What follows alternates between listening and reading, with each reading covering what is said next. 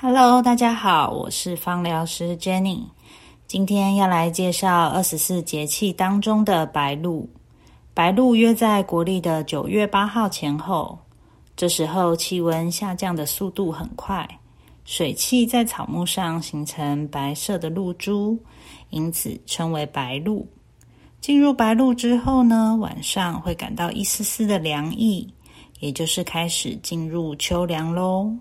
这时候要注意旧疾的发作，记得早晚添加衣服，避免感冒了。而在饮食上面的调整，平时要少吃鱼虾海鲜、生冷的食物，以免损伤脾胃阳气。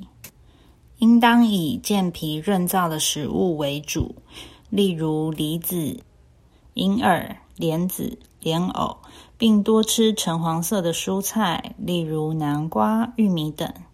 而在芳疗上面的保养建议，可选择桂花、罗纹沙叶、乳香、姜、田螺勒、真正薰衣草、绿花白千层，挑选喜欢的气味三到五种，调成三趴的按摩油，每日擦于胸口，作为日常保养。